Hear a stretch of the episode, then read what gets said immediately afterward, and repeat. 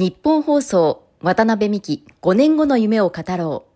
今回の放送は7月6日に収録したものです。土曜日の夕方いかがお過ごしでしょうか？こんにちは渡辺美希です。そして番組スペシャルアドバイザーはこの方です。テリー東です。テリーさん今週もよろしくお願いします。あのテリーさんね、コロナ感染者またちょっと増えてきたじゃないですか。増えてきましたね、えー、ワッタミの居酒屋ね、まあ、い戻ってきたやつはまだ7割ぐらいなんですよね、はいはい。戻りが。だここでね、またそのコロナで規制だ、なんだかんだっていうと、本当にね、嫌だなっていう感じがするんですよ。そうですね。もうそれこそまたね、夏休みが始まる。そう、人がね、動くとこだから。しなくなっちゃいますもんね。おそらくね、皆さんね、飲食店の方もね、はい。ホテルの方も観光業の方も、皆さん心配されると思うんですよ。でも政府はね、第7波に警戒してくださいとか、東京都はね、8月には1万人になりますよみたいな、ね、警戒を出してるじゃないですか、はい。でこの後どうなるのかということなんですよ。気になりますねこれ。気になりますよね、はい。そこでこれまで数々の見通しを的中させてきた、ドイツのボホム大学英体教授であり、あの私のまあ主治医であります、はい。南和智医師を電話で結んでですね、ドクター南ですよねドクター南。ドクター南。あの神の手を持った男なんですが 最新の見通しを伺いたいと思っております。はい南先生ズバリはい。お聞きしたいと思います、はいはいはい第どうぞ。7波まあ来てると言われてますが第7波これどうなるんですかこの後？これはですね、やはりその皆さん、まあ、ワクチンを1回、2回打たれてるんですけども、その2回目打った人はもう90%ぐらいの人が打ってるんですけども、3回目はまだ60%ぐらいしかなくて、4回目打ってる人はほとんどいないという現状ですよね。ですからこれ、ワクチンとですねそのコロナの,、まあ、あの毒性というのがこう競い合ってますので、やはりそのワクチンもですねこれ中和抗体ができるんですけども、それがやはり3ヶ月、6ヶ月とぐーっと減ってくるんですよね。そうですね、減ってきてるもんですから、やはりまたこう感染者が増えてきてるんですね。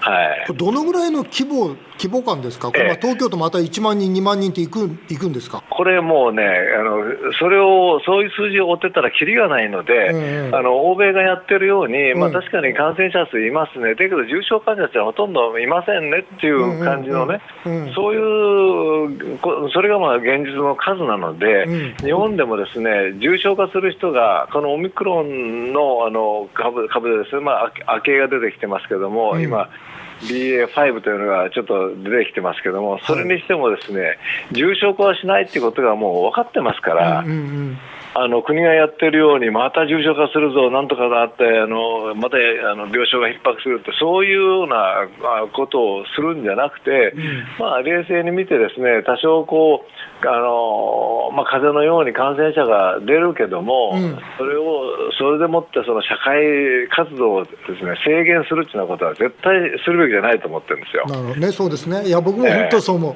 まあ、ここで制限かけたら、なんにね、この経済がね、ねうん、どれだ今までの努力が何だっったのとになりますよね。本当そう思いはます、あのメールたくさん来てますよ、あの最近ちょっと南先生、人気ですから、はい、メールメール来てます、スノーさんです、コロナはだいぶ弱毒化、まあ、毒が弱くなってきたと言われてますが、本当ですかと、だとすれば、かかってもすぐ治ると思っていいんですか？という質問なんですが、いかがですか？あ弱毒がしてるかしてないかっていうのはですね、はい。なかなか難しい判断なんですね、これはやはり、うん。あのワクチンを打って、そのワクチンを打たずにも、まあ、かかったということもあるんですけど、いわゆる体の中に中和抗体ができてると、うんうん結局あの、同じウイルスにかかっても、あのまあ、体の方が勝つので、まあ、表面的にはそのあウイルスが弱毒化したように見えてるんですけども、そうじゃなくて、やはりあのワクチンの効効果で中和抗体があるから、あのコロナがその猛威を振るえないという状況なんですね。それでまたあのこのオミクロンのあの特性でむ昔からのデルタ株と違って、あのいわゆる肺炎を起こしたりする確率が非常に少なくなってきているので、もうほとんどあの風邪と同じように思っていただいたら結構なんですよね。まあ、毒が弱くなったかどうかとかいうよりも、その抗体がああるかないかということは非常に大事だということですね。さああの先ほど少し触れてたんですが、八王子の石水さんからです。えー南先生に質問です。もうコロナの感染者が増えても、重症患者や医療体制から考えて、社会経済活動を止めなくてもいいと思うのですが、えー政府の専門家は諸外国よりいつも社会活動を止めようとします、えー慎重でうんざりです。ということなんですがこれ、まさしく賛成ですよね、私もぜ、絶対それは正しいあのコメントだと思うんですね、これはもう政府があのなんかすると、もうすぐに社会活動を止めよう、止めようとして、それで補助金を出して、ですね、それこそコロナバブルと言われるようなお金をばらまいてるわけですよね。本当ですよね。ミキさんの番組でこんなこと言って言ってもいいかもわかりませんけども、も結局、その100億とか、ね、200億とかいうお億円ですよ、そういうお金をですね、大きな大学病院の中にばらまいてるわけですよね。そうですよねそれでそういうところにばらまいといて、結局そのあの、ICU のベッドを増やしてくださいって言って、え10床とか15床を増やして、増やすのにその100億円とかいうお金をばらまくなんて信じられないことなんですよね。知らないですよね。で整えるだけでそんお金かかるなんて2、3億しかかからないわ本けですから当ですよね。100億ももらってどうするんですかということでしょ。あと中途半端やめてほしいんですよね、まん延防止でピシッともうやるんだったら、それ、保証が出るじゃないですか、一番困るのは、例えばその県とか、ね、その知事とかがね、それこそやってる感出したくて、えー4人までですよとか、6人までですよとか、でその代わり保証は一切ありませんよ、この状態がですね実は一番困るんですよ、つまり4人、6人って言っただけで、会社動かなくなっちゃうんですよ。だから僕はやるんだったら徹底してやってくれと、やらないんだったらやってるふりはもうやめてくれと、これはもう言いたいですよね。本当にもうね、それやるべきじゃないと思いますや。るべきじゃない。はいあの南先生、はい強く言っております。これ第8波来るんですか？もうですね、はいあのまあ、ならその頃だったらお盆が明けてうんぬんだから、ちょっと小さい波はあると思います。だからもうそれはもう忘れていいようなもんだと思います。大丈夫ですか？またよろしくお願いします。はいすみません、ありがとうございました。どうもありがとうございました。ありがとうございます。どうも。でも店員さん、これ社会活動は止めちゃだめだよね。いやそうですもこれだけはね、みんなもうね、本当に疲弊してますよ。疲れてますよね。疲れてる。で、なおかつこれ、ほら、もうコロナ融資が返済始まってるじゃないですか。ようやくみんな少し、ギリギリ回るか回らないかの状況で、ここでまた中途半端に規制されたら、本当に会社潰れちゃいますよね。と潰れちゃう、えーさて CM などはテリーと大社長への道。唐揚げの天才が人気ドラマとコラボレーションします。ぜひお聞きください。おととい7月7日からスタートしたテレビ朝日系ドラマ六本木クラス。大ヒットドラマイテオンクラスの日本版リメイクとして注目を集めている六本木クラス。若き居酒屋店の経営者の主人公が大手外食企業に挑む信念、権力、愛の物語。渡辺美樹さんもご自身に境遇が重なり大好きなドラマだそうです。キャストも竹内涼真さん、荒木優子さん、平手友梨奈さん、香川照之さんと豪華です。そんな六本木クラスは、二代目宮部と長屋ホールディングスという小さな居酒屋と大手外食企業が火花を散らすストーリーです。そのドラマの居酒屋で出てくる唐揚げをなんと忠実に再現して唐揚げの天才で独占販売するコラボレーションが決定しました。早くもおとといの第1話で登場した長屋の生姜味噌唐揚げは全国の唐揚げの天才で発売が開始されワイドショーなどでも大きく取り上げられました。この後も第2弾、第3弾とコラボレーション唐揚げが発売されるそうです。それではこの夏ノリに乗っている唐揚げの天才のテリーと大社長よろしくお願いします。この夏ノリに乗っています笑顔で突撃テリーと大社長への道テリーさんが私から経営を学ぶテリーと大社長への道。このコーナーがきっかけで誕生したワタミとテリーさんが組む唐揚げの天才に大きなコラボレーションの話が来ました。それがイテオンクラスの日本版です、えーテレビ朝日で六本木クラス。僕ねこれ大あの時、二人でテオンクラスの話をこの番組でしたしたしたしましたよね、うんあれそうそう。面白いよなんか自分の何か置き換えたことに渡辺さん言ってましたよね。やめてください。そう、もう一歩間違うと、ほら、あの、ね、あの、その、ほら、大手外食企業のトップの悪者になりそうだから、違うと。僕はチャレンジャーだチャレンジャーの方だったね。そうなんですよ。もすごいあの時も熱く語ってましたよね。僕だからあれね、実は2回見てんですよ。あそう。2回、もう好きで。でその中で、はい。今回あのね「唐揚げの天才」がコラボってこれどういうことですか渡辺さん？これあれなんですよ。もともとイテウォンクラスって韓国の場合にはそのチゲ鍋がそのベースになってお互いに戦っていくってことなんですけど、日本ではこの居酒屋では唐揚げで戦っていくってことになりまして、でその唐揚げをまあ私たちがこうアドバイスさせていただいたり、それから私たちが提案させてもらったり、はい。それで我々がこの唐揚げの天才で独占販売をすると。見事じゃないですかこれこの番組ですね、実はですね、3回この唐揚げが登場してくるんですよ。三回？一番最初は大手企業の代表作として、で次はベンチャー企業の代表作として、そして最後はですね、このベンチャーと大手が、その料理番組で戦うんですよ。戦った最後の唐揚げ。だつまりこの番組はですね、唐揚げ3つによって成り立ってるんですよ。はこの唐揚げ3つを順番に天才で出していきましょうとあ。やりましたねとうとうやりましたよ。夢のような話ですかこれ。夢のようなの。だとこの番組見たら絶対食べたくなるから翌日絶対行きますよ。これ普通行きたいですよ。もうあれですよね担当の分部さん。もう喜んでますよ。崖っぷちにいましたからねこの1年ぐらい。最近あの唐揚げ屋さんが増えすぎて、だからわけべねうちの担当者にいつも言うんですよ「お前大丈夫か?」って「しっかりやれよ」って言うと必ず帰ってくる答えが「六本木クラスがありますから」もう。全て六本木クラスで解決してるんですよ。それだけでしょさん。もうね他人他人の力を利用してますよね全て六本木クラスで解決すると思っているんですがさてどうなるか分かりませんが。まあでもあれ当然あのね大事なことって、はい。唐揚げが美味しいかどうかですよね。いや本当そうだと思います。この第1話でもうすでに出てきた、はい。その長屋っていうんですが、その大手外食企業側の看板商品、はい。それが第1弾が生姜味噌唐揚げなんですよ。これ今僕らの前にある。目の前にあるこはい。の唐揚げです、食べていいですか？どうぞ。試食しましょう。生姜味噌。はい。生姜味噌ですか？分部さん。はい、昨日から全国で販売しております。はい。はい。考えてみたら生姜も味噌も一番美味しいですもんね。いやねこれねドラマとしてもベーシックなものなんですよ。もともとは大手企業の看板商品ですから。だからこれは変化球じゃなくて、生姜味噌としてもうベーシックな味を。で美味しいですよね、まあ自分のね店を言う言うのもなんだけど、品がある。小料理屋さんの美人女将が開けた感じがするんですよ。そういう美美人ですか？美人女将が開けたような美人ですか？なんかそういうなんかああ。まあもちろんね家庭でもいいんですけどもこれは女性に受けるね。美味しい。あいいですね。でこれで第2弾はベンチャーが作るからベンチャーらしい唐揚げなんですよ。あそうですか。第3弾はその商品コンクールで勝つぐらいですからすごい特徴がある、まあ、一応第2弾第3弾の予告もしておきますが、うん。でねはい情報入ってきました。情報入ってきた、ええ。ななんですか渡辺さんは、はい。六本木クラスの話が聞いた時に、はい。悪役で自分がドラマ出演するんじゃないかと勘違いし嫌だ。俺はドラマには出ないとまずごねたというまた自分勝手な解釈しましたねこれ。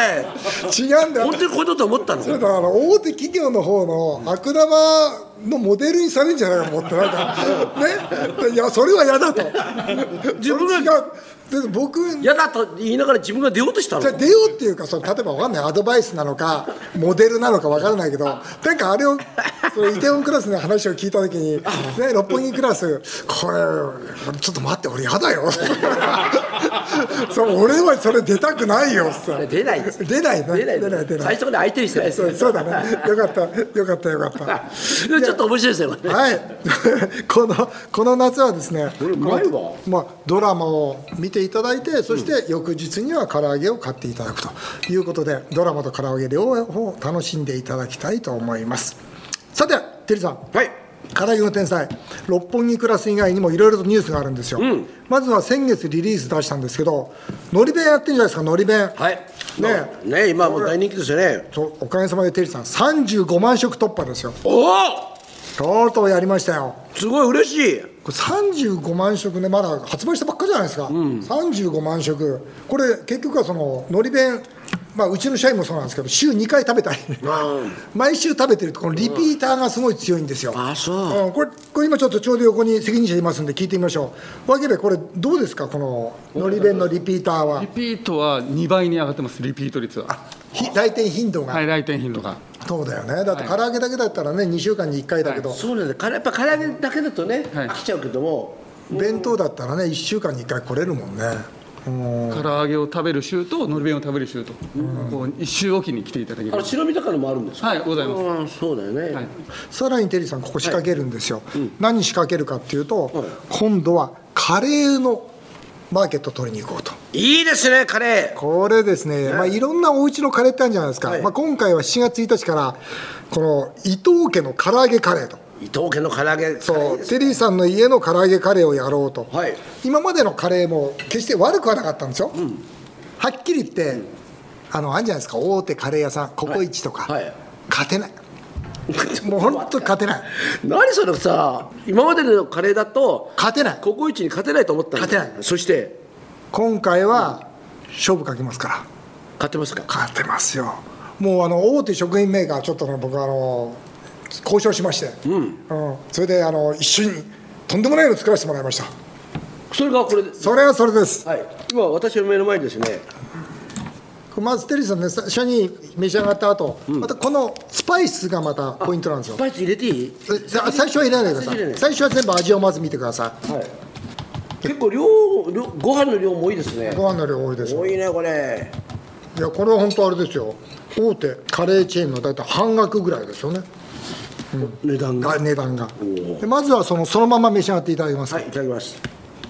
い、いでしょう。うんうまいでそれを味わった後にですね、このスパイス入れていただけますか、うん。このまたスパイス入れると味がねピリッとする。と締まるんですよ。でなおかつこのね唐揚げと合うんですよこれ。あ本当だ。どうですか？本当本当。どうですか？いい。これいいでしょ、うん。美味しいですね。これは確かにピリ辛になって、今度唐揚げと同時に食べるとそいいねこれ。いいでしょ。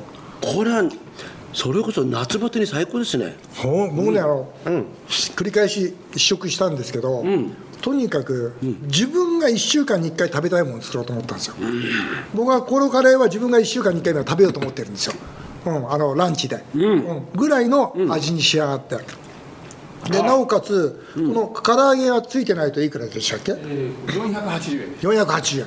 でさん唐揚げ480う円ん。で唐揚げがつくと？590円。590円、はい、やっぱ唐揚げつけたいね。つけたい。唐揚げつけたいよね、唐揚げつけたら590円、でもう今回六本木クラスのコラボレーション、はい。で大好評の天才のり弁、そして伊藤家の唐揚げカレーですよ、ね、ぜひこの3連発で、天才をもう一回空高くそうですよね。舞い上げていこうと思いますんで、本当そうだ。はい。はい。ぜひよろしくお願いいたします、皆さんもね、ぜひねお店の方行ってほしいですよね、はい、詳しくは唐揚げの天才のホームページをご覧いただきたいと思います。皆様ぜひ一度ご試食くださいませ、えーさあ大社長への道。今回も経営相談のメールを紹介させていただきたいと思います、えー埼玉県の中堅スーパーのオーナーの方です、えー匿名希望です。渡辺さんに相談です私のバイヤー人生で経験したことがないほど今業者がどんどん値上げの交渉をしてきています。これテリーさんねうちの会社も電話鳴りっぱなしだって。値上げの。値上げの。600品目700品目とかもうしちょっと桁が違う。品目の値上げ交渉が仕入れ部門に。かなり厳しい交渉です。利益率を同じのまま業者の言い値をそのまま売り値にプラスしたら競合店より高い値付けになってしまいます。そりゃそうだよね。ワタミはどんな交渉してますかということなんですがとにかく値上げって仕方ないじゃないですか、うん、だってもう昨日もあるメーカーさんの社長来ましたけど、やっぱり包材が上がってる、それからガソリン代が上がってる、だから物流費が上がってる、それみんな上がるから、その分なんとかお願いしますよと。いうところは分かるんですけど、でも、僕は2つ今やっていて、指示しているのは、今後も僕は上がると思ってるんですね。要するに物が。でも今後も円安は進むと思ってるんですね。だったら、今の段階で1年契約させてもらうとか。まあ、この間もあのタイのえー会社さんとちょっと1年契約させてもらったんですけど、要するに円安が進むと思うならば、先に円の先物を買って、今の円の相場で固定するとかいうことは、まあ多分中堅スーパーさんでもできることだと思うんですね。ただす逆に走ったらアウトですからね、逆に今度は円が高くなっていった時にはそれはもう逆にヘッジかかっちゃいますんで。だからどう将来を読んでいくのかということとかですね。あとやっぱ問屋さんの収益構造をちゃんと一緒に考えることでしょうね。メーカーさんの収益構造を。その時にじゃあまとめて買ったらこれいくらになりますかとか、うん、でまとめて買うことによって一部のまあ収益をメーカーさんに確保してもらった上で、まあ、私たちが買わしていただくとか、要するに本当の意味でのウィンウィンの関係をどう作っていけるのかっていうことが大事だと思いますよね。まあ、皆さんみんな苦労してますから。まあ、半年、1年、まあ、2年先のある程度経済状況っていうのを読み取る力がないとだめですね。そうでしょうね、読んでいかないとなかなか今上がりましたはい上がりましたはい上がりましたじゃあこれ結局はいたちがっこになりますからね。えー、熱海市の T さんです。50室の温泉ホテルを経営してます。熱海で50室ってきついかもしれないね。よっぽど特徴がないと。もう一度マンボウが出されたらもう倒産してしまいます。